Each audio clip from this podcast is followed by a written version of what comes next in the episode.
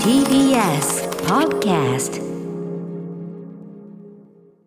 時刻は6時30分になりました。12月9日金曜日です。TBS ラジオキーステーションにお送りしているアフターシックスジャンクションパーソナリティのライムスター歌丸です。そしてはい金曜パートナー TBS アナウンサーの山本貴明です。ここからは週刊映画辞表ムービーウォッチメン。今夜の課題映画は奈落のマイホームです。では歌丸さんお願いします。今年最高の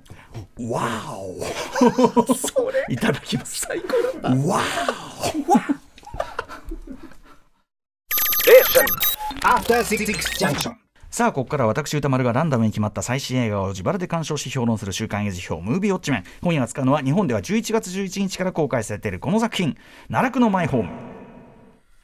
この音楽使ってないよね。これは汎用。あサウンドなんだ。あそうですか。ザ・タワー超高層ビル大これのなんか印象がだいぶ違いますよね、これね。超高層ビル大火災、えー、ザ・タワー超高層ビル大火災、第7航空などのキム・ジフンが監督を務めた韓国初のサバイバルパニック。えー、平凡な会社員ドーモンはソウルの一等地に念願のマンションを購入。しかし、ある日、地盤沈下により巨大な、えー、陥没穴、シンクホールが発生。マンション全体が飲み込まれてしまう。えー、ドーモンは反りの合わない住民マンスたちと事情への脱出を目指すことになる。えー、主な出演は、独占ビリーバーなどの、えー、チャン・スンウォンさん、えー、悪い奴らなどのキム・ソンギュンさん、えー、リックスドラマ「キングダム」のキム・ヘジュンさんなどでございます。ということで、奈落のマイホーム、えー、見たよというリスナーの皆さんからのメール、感想をいただいております、ウォッチメンからのね、感謝報告。えー、メール量の量は少ない、まあ、公開関数少ないってのもあるんですかね、一応これね、あのリスナーリクエストメール、結構熱烈なのを何通もいただいてね、えー、私も見に行ったんですけどね、えー、賛否の比率は、褒める意見が8割以上、かなりの高評価、見た人はみんな褒めてる。えー、主な褒める意見は、これは思わぬ広いもの、月に1本ぐらいこういう映画に映画館で出会えたら幸せ、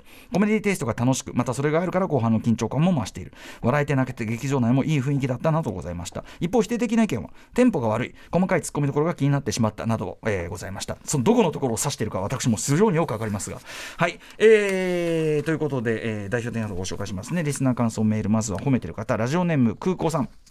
奈落のマイホームを東方シネマーズ、えー、梅田でウォッチしてきました。めちゃくちゃ面白かったです。歴史に残る名作的な威厳をた、えー、威厳を備えた作品ではありませんが、月一でこんな映画に遭遇したいと思わせてくれる非常に満足度の高い作品でした。序盤からのコメディテイストなシーンも楽しく、そのテイストがあるからこそ中盤の展開が重くのしかかり、緊張感の糸をピンと張り直す塩梅など心地よく映画に翻弄されました。また、初めは隣人であるマンスが着ていたダサめなコリアと書かれたジャンパー、シンクホールの発生により汚れてボロボロになるそのジャンパーが途中からドンモンの息子を包み、全員で必死にコリアと共に生還しようとしていた点が非常に印象的だした。確かに。なるほど。そうかも。あの印象的に見せてましたしね、なるほど、えー、広がり続ける格差社会と改善されない経済状況、その中で諦めずに知恵を出し、お互いを思いやりながらタフに地盤沈下をサバイブする、それをこのディザスターコメディになるエンタメ作品で織り込む、えー、韓国映画の気骨に感動しました。また序盤で高層マンションを見えるけど登れないエベレストと眺めていた彼らでしたが、最後に、えー、キム代理、ウンジュが手にする、まあ、そのとある住居があって、エベレスト的なロゴが書かれていたものも、えー、気気が利きすぎていてグッときました。空港さんよく気づいてますね。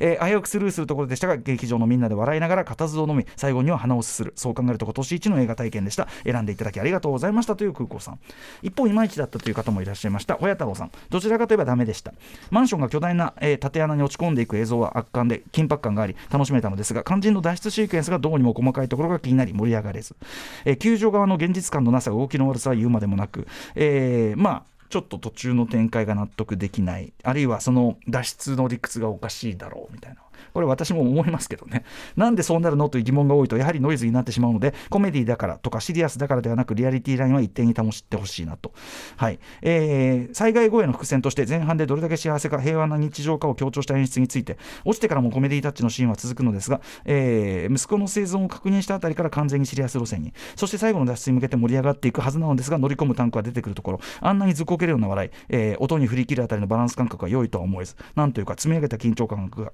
崩された気がしてもったいないなと。これですね、あの後ほど私が言うこの作品の、まあ、言ってみれば特徴部分っていうか、特色部分、キム・ジフンさんの、まあ、特色部分が、まあ、合わない人もいるっていうことなのかなって気がして今おっしゃってた、もったいないなって言ってる部分は、まさにこの作品の結構、他の作品と違う部分っていうかあの肝なところなそこが気に入るか気に入らないかの差はっていうこともあるかもしれませんね。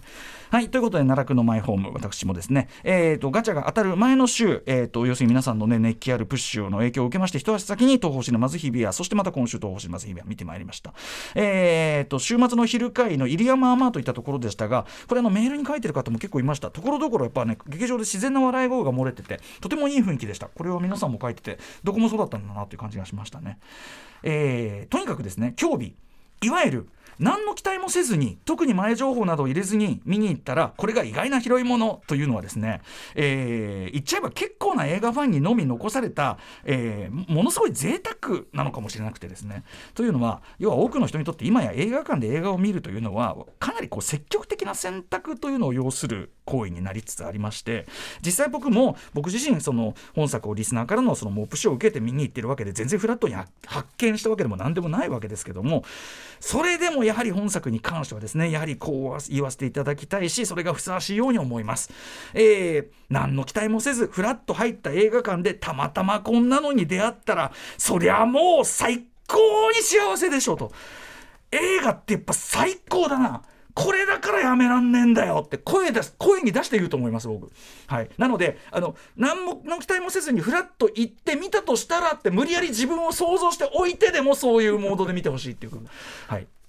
えー、もちろんねあの本作はですね韓国本国では2021年公開の韓国映画としては最速で100万人突破したぐらいの、まあ、普通に大ヒットしてる作品でもあるんですけど、えー、監督のキム・ジフンさん、えー、過去のキャリアと本作の立ち位置みたいなことについてはですね劇場パンフに掲載されている当番組でもおなじみ映画ライター村山明さんの解説コラムが、えー、非常にバッチリな内容なので、まあ、それを読めば大体事足りりではあるんですが、えーまあ、一応説明しておきますととにかくこの、えー、キム・ジフンジフンさんという方、えー、公開作としては前作にあたる「ザ・タワー、えー、超高層ビル大火災2012年の作品。まあこの日本タイトル読んで字のごとくですね。要はタワーリング・インフェルの現代韓国版をこれは主にいい意味で、えー、臆面もなく、えー、堂々とやりきったディザスタームービーでしたし、えー、その前の2011年の第7航空という作品はまあ、えー、エイリアンとエイリアン2あとはトップガンっぽさも少し入れたみたいな感じのまああのモンスターアクションもの。でさらにその前の2007年公衆5.18というこれはもちろん史実としての公衆事件を、え、扱っている、えーまあ、商業作品として初めて公衆事件を扱った作品ということらしいですが、あのー、パニック映画それから戦争映画的なそのトーンというのも割と、えー、色濃かったりしてですね。要はえっと、抗議のディザスタームービー、まあ、ひどいことが起こるっていうかね、でっかい規模のひどいことが起こる、抗議のディザスタームービーを、まあ、数々手掛けてきた人とは言えると思います、キム・ジフンさん。ジフンさん。えー、ただしですね、そこにはもう一つ大きな要素がありまして、えー、今言ったように結構な人死が出るような話、公衆事件なんかもちろん史実ですからシリアスな題材を扱っていながら常に特に序盤一幕目一杯、えー、始まって30分ぐらいは割とたっぷりめにべったべたこってこてのコメディ喜劇タッチを必ずやってくるというそういう人でもあるキム・ジフンさん。なんならかなりの大惨事悲劇が起きた後や、まあ、その真っ最中でも割としょうもない笑い要素を絶対に入れ込んでくるという方なんですね。でそしてこれはですね先ほど言ったコラムで村山さんも書かれている通りなんですが、えー、おそらくむしろキム・ジフンさんの本文はこっちの方笑いの方で、えー、2004年の、え、長編監督デビュー作の「モッポは港だ」という作品。僕もこの機会に、えー、と中古 DVD を取り寄せて初めて見たんですけどこれももはやベタベタコテコテというよりもテレビバラエティ的と言っていいような割と本気でしょうもないギャグが満載の潜入捜査もののパロディですね。潜入捜査もののパロディ、えー、みたいな感じ要はえー、本来シリアスなジャンル映画的な、えー、そのものを土台に泥臭いコメディギャグ要素を普通よりかなり多めにまぶすというそういう構造の作品をずっと作ってきた人ではあるんですねこのキム・ジフンさん、えー、ただこれも村山さんも書かれていますがそしてあのメールでも書かれている方多かったですが前半で気が抜けるほどそのコミカルに描かれているそのキャラクターたちが、え、どんどんその厳しいディザスター的な状況に追い込まれていくというこのギャップこそがよりこう例えば悲劇だったら悲劇性を際立ってるし、え、観客の感情移入をより深くしているというそういう効果が特にやっぱり甲州5.18以降の作品群にはあるかなと、えー、言えると思います。悲劇性とはちょっと違うけど2020年あんまあ悲劇性ではあるか。2020年5月15日にこのコーナーで扱った EXIT というあの韓国映画もやはりですねあれも最初の30分間ぐらいは大丈夫かこれとみんな進めてきたけどこれ大丈夫みたいなぐらい本当に垢抜けない、えー、コテコテコメディみたいなのが続くんだけど、えー、それゆえディザスター自体が起こった後にえさっきのあの人たちもう誰も死んでほしくないんだけどっていう状態になっているという、えーまあ、ある意味こう、まあ、あの本当に EXIT 最高でしたけどあの構造ともちょっと通じるところがあると言えると思います。えーその意味でですね今回の奈落のマイホームはそうした構造のさらに進化系もしくは到達点と言えるような一作かなと思います。キム・ジフンさんの、えー、とコメディパートとシリアスパートがそれでもこれまでの過去作ではある程度分離して置かれていた感じだったんですよね、えーそれに対して本作ではですね主人公たちがまあ旗から見れば滑稽であることと本人たち的にはただただ真剣に生きていこうとしているだけというこの両面が完全にイコールなものとして描かれていると、えー特別立派な人有能な人とかは全く出てこない。ただただ普通に滑稽で普通に真剣な人たちばかりだから、えー笑っちゃうということと手に汗握り涙するということが本作では全く矛盾しない。一致してるっていうこと。まさにさっき言ったエグジットが、えー泣き笑いというのを見事に表現してきてたのとちょっと通じるような感じだと思います、えーちなみにキム・ジフンさん前作の「ザ・タワー」から随分間が空いてましたね。2012年なんで前作こんなになんで空いてるかというと実はこの間ですねいじめをテーマにした親の顔が見てみたいという作品を取り上げていたんだけど、えー出演俳優だったオーダルスという方ね俳優の強制わいせつ疑惑が2018年に盛り盛りあのちょっと上がってそれが、えー告発されが出てですね、まあ、僕があのネット上で調べた限りでは2020年に、まあえっと、嫌疑なしということで捜査が終了しているということで。であの彼も、おえーオーダルスもあのもうだから自分は前からやってないって言ってるっていう感じで、あの割とこう復帰みたいな感じになってるみたいなんですけど。とにかくそれがあった間にあったことでこの親の顔が見てみたいという作品は公開できなくなっていたという事情が間に挟まってるみたいです。えーともあれこの奈落のマイホーム、えー現代はシンクホールというね、えーやっと手に入れたマイホームが実はとんでもない欠陥住宅でという、まあ、あらすじのそれをコメディ的に描くというあらすじだけ取ると,、えーと1986年のトム・ハンクスの、えー主演の「マネー・ピット」という、ね、作品を連想する方多いんじゃないかと思いますけど、まあ、こっちの災難はあんなもんじゃないわけですね。えーまあ、劇中のように500メートルも崩落落っこちるということがあり得るのか。そして500メートル落っこちてなお中の人が生きているということがあり得るのかというのは別として、えーまあ、ただの道とかが突然いろんな理由から陥没してしまうというような事態。近年日本でもまあちょいちょいニュースとかで目にするようになりました、はい、しかもその穴がこうできちゃう中に巨大な空洞ができちゃうというような仕組みが意外とまだ解明されきってないというかちょっと離れたところでやってるねなんかいろんな工事とかの影響がこっちに出たりとかもするということでなかなか怖いんですけど、えー韓国ソウルでは実際これ特に多いみたいでそういう陥没事故がね、えーでそこに目をつけていわばホームコメディディザスターとでも言うべき、まあ、新領域を開拓してみせた、えー脚本のチョン・チョルホンさんという方。この方の、えーとクライングフィストとかね軍刀とかねバトルオーシャンとかそういうのを手掛けられてる方ですけどこの人のアイデアというのがまず大きいですよね。非常に手腕が大きい。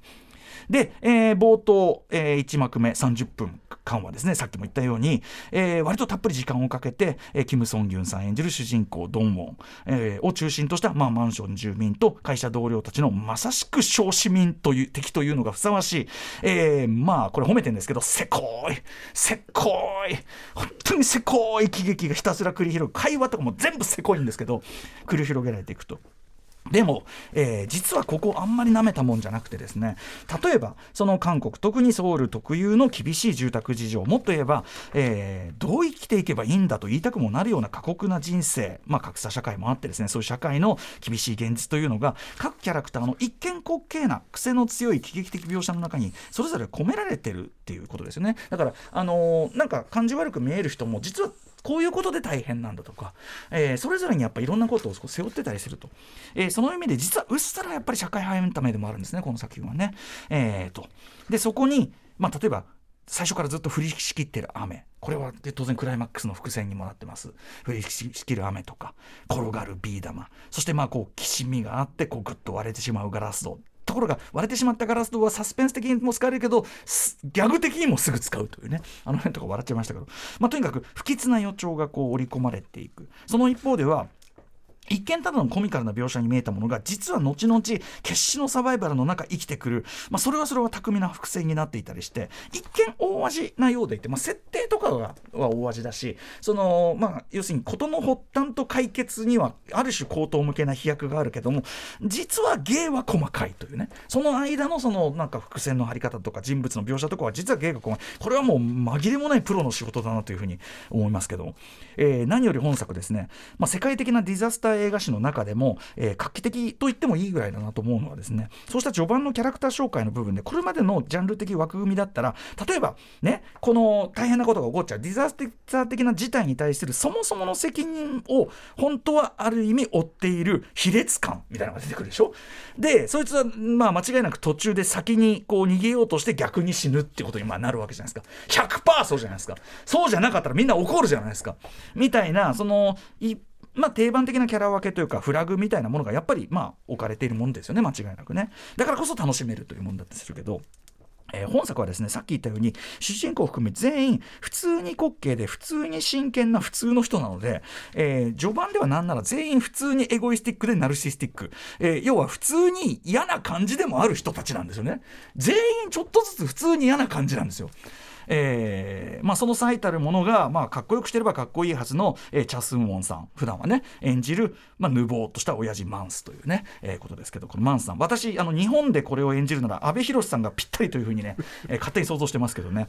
えーでも彼だって実は、まあ、最初感じ悪い人として登場するけどシングルファーザーとして息子のためにあんな何個も仕事を掛け持ちしてるんだよねみたいな。それは多少生活態度が雑にもなるでしょうみたいな。そういうこうちゃんと事情も描かれていったりして、えーあるいはその主人公ねドンを演じるそのキム・ソンギュンさんって方はまあ言っちゃえばもう脇役脇役的存在感そのものっていうかこれまでの娯楽対策なら脇に置かれるっていうようなまあ言っちゃえばこれ褒めてますけど鼻のないキャラクター普通はそのどんなディザスター映画一応普通の人って設定になっててもどっちかですよ、えー魅力があるか能力があるかどっちかねどっちもないの別に。ただの本当に愚痴っぽいおじさんなのただのね。愚痴っぽくて見えっ張りのおじさんなわけですよ。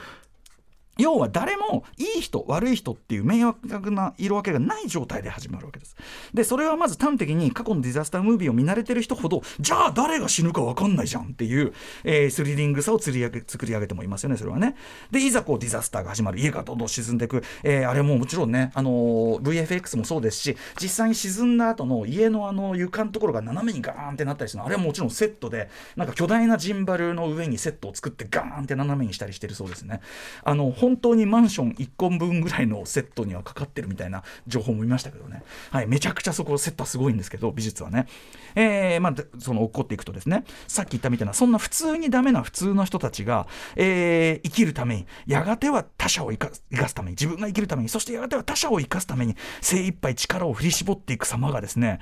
型通りじゃない大きな感動っていうのかな。この人はこういうことするでしょうじゃなくて人間というのはこうなりうるんだっていう型通りじゃない感動を生むしあるいはその当事者だけじゃなくてもあの隣人のエピソードですね。あの何て言うかな小さなあのちょっと言っていいですかっていうあのちょっとした勇気とか善意のあり方すごく現実的だし僕はやっぱりちゃこの世の中世界というものに美しいものがあるとしたらああいう瞬間だっていうふうに思ったりするわけですね、えーもちろんさっき言った通りですね普通に滑稽な人たちだからこそ誰にも死んでほしくないという、まあ、我々観客も心底こう願い始めるという効果も当然ある。そしてだからこそ第3幕、えー地表へのですねあっと驚く帰還劇ね、えーまあちょっとそのね理屈自体はですね、まあ、ちょっとねいろんなことありますけどもその要するに期間どうやって変えるのかという、えーその方法がですねあるド派手なオブジェの登場とともに判明するその時に劇中のある人物が漏らす「わー」という「わー」違うなもっと力入れてな「わー」っていう。俺あそこで爆笑しつつ「だよね」と俺も「ワオだわ」みたいな、えー爆上がりする。なんなんていうかな、あのーすごくけれん味もあってすごく笑っちゃうし上がるしという場面じゃないでしょうか。もちろん物理的理屈としてですねこの機関砲ちとおかしいところはありますよ。それは。はい、ただえー見てる間は演出演技のパワフルさもあってそんなには気にならない。そんなには気にならないっていう感じだと思います。ちょっとお声大きくしますけど とにかくその高等無形だからこそカタルシスがある、まあ、3幕目の脱出シーケンスのその少し手前でこの作品全体のトーンからするとあえて少しだけ浮いてるとこがあるんですね。ちょっとだけシリアスというんでもないなちょっと不思議なそしてこうなんていうかな説明的でないからこそ感動的なとあるくだりがあるわけです。そこで、まあ、その主人公のね、まあ、その一家のお父さんである、えーキム・ソンギュンさん演じるドンウォンが見せる表情、えー僕はあれは大きく言えば人間の命と、えー死というものに対するなんていうかな敬意と恐れっていうものが見えるような僕はなんていうかな非常に尊い演技をされてるというかあのこんな映画だけどものすごく大事なことをこの表情で伝えてるっていう風に思う見事なこれキム・ソンギュンさんの演技だったと思います。そこだけちょっともう腹にドスンとくるあのあるこう人のこう姿を見るときにあっというかもうあの表情の一発で表してるものの豊かさ。でも説明は一切しないですね。あってことはさっきのあれはこうだったかな。そんなのはしないんですね。そこのこう非常に抑制が効いてるからすごく感動的なところもあるし。えー、そこも含めてですねこれは、えー、プロデューサーのイスナムさんという方がこれは、えっと、スターニュースというねあの韓国の方のあれのインタビューで答えてるところですけど要はいわゆる、えっと、これ見よがしの泣かせ演出みたいなものを入れてない。まあこれまでのこういうディザスタームービー韓国映画だったら大体入れるんだけど今回は入れてませんと、えー、むしろ悲劇的なところほどタッチとしては抑えている。抑制している。そこも、えー、キム・ジフン過去作と比べて格段に映画として、えっと、質が上がっているところだというふうに断言できます、えー、同時にもちろん生きるか死ぬかの、ね、瀬戸際にですですね。例えば生きるか瞬間の瀬戸際もう死ねっていう時にふとふと目と目があってピカーンみたいな、えー、お得意のコテコテコメディー色も驚くべきことに全編で健在。だけどそれも今回、えっと、どこかちょっとやりすぎてないところに抑えてるとこ。キム・ジフンさんの今までのと比べてどこかやりすぎてない。とこも優れてますしあの椅子の下りでねキム・ソンギュンさんの椅子が大事にしてた椅子がとあることになっちゃうんだけどキム・ソンギュンさんのこう言葉セリフじゃないですよ。表情だけで言うな。いうあの表情とかもう絶品でしたよねその意味ではラストとはいえ起こってしまった悲劇に対してちとね明るいトーンすぎる気もちょっとしなくもないんですけど終わり方これこそ本作の抑制のうちかもしれないつまり悲しいは悲しいに決まってるだろうって。それでも我々は今日もここで生きていくしかないのだからというその本作なりの抑制が効いたバランスがあの明るさなのかなというふうに私はもう非常に好意的に解釈しております、えー、言うまでもなくですね。冒頭から示されているその韓国ソウルの厳しい住宅事情。ひいてはまあその格差社会の中でどう生きてったらいいんだよという人生設計。な何が良き人生なのかという問いに対する一つの答え。対になる答えにもなっててまあ見事なものじゃないでしょうか。はい。エンドエンドロールル曲のねあの曲がなんかプリンセスプリンセスみたいだみたいなとこも含めてですね、えー、素晴らしいと思います。ということでえーまあ、この枠組みの中では僕申し分ない出来だと思います、えー、ジャンル的にもちろんさっき言ったちゃんとあのプロとしてやるべき例えば伏線の張り方とかそういうところちゃんとやっているキャラそして、えー、キャラクターの配置とかに新しいアイデアもある。そもそもこの題材そのものが新しいアイデアもある。その上で必要な口頭無形さというか必要なこうジャンプ大味さ、えー、その娯楽映画ならではの飛躍みたいなのもちゃんとあるということで本当にあの私申し分ないですし間違いなくキム・ジフン監督の、えっと、最高傑作。なのはもうあの断言できる。もう段違いの傑作だと思います。はいえー、これは配信じゃないだろう見るなら。えー、もうだいぶちょっと上映感減っちゃってますけどこれこそさっき言ったようにやっぱ映画館でそのね普通に滑稽な普通に真剣に生きてる我々がみんな集まってふと泣き笑いをするという映画館ではもちろんそのゼザスタの大白作も含めて映画と言えるんじゃない映画らしい映画と言えるんじゃないでしょうか。奈落のマイホームぜひぜひ劇場で落ちてください。さあ、ということで、来週の、えー、12月16日、ウォッチ候補作品7作品を発表していきます。なかなかビッグタイトル揃いですね。はい、えー、まず最初の候補はこちら。ラーゲリより愛を込めて。えー、続いてはこちら。 MEN 同じ顔の男たち、あの、エクスマキナのね、えっ、ー、と、ジェシー・バックリーさんの最新作。えー、3つ目はこちら。夜鳥たちが鳴く最近ねあのガンガン撮ってますまた城定秀夫さん、えー、新作でございます4つ目ブラックアダム結構面白いと評判です、えー、そして5つ目マッドゴッドフィルティペットさんの30年間作ってかけて作ってました、えー、ストップモーションアニメ。そして、えー、6つ目はこちら。ザ・ファーストスラムダンク。はい私昨日もちょろいと話しましたが入れさせていただきました。そして最後はリスナーカプセルですえー、っと、ラジオネーム、ボーゲルンさん、えー、宇多丸さんに落ちていただきたい作品はあのことです。えー、ベネチア国際映画祭で最高賞に輝いたのも納得の作品でした。えー、見るというよりも体験するというのが表現が、えー、正しい臨場感、派手さはなく人によってはきついかもしれませんが、凄まじい映画体験をできる作品だと思います。これ先週ちょっとガチャ入れ忘れてしまいまして、大変申し訳ない。僕あの予告見た時からこれ絶対入れなきゃと思ってたんで、はい、えー、セッションでも取りやすかったりしてたんですもんね。はい、ということで、 Let's ガチャタイム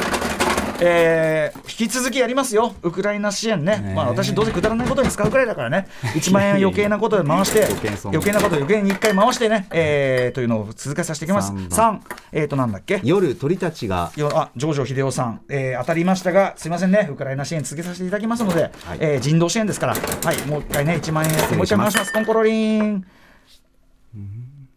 6スラムダンクか。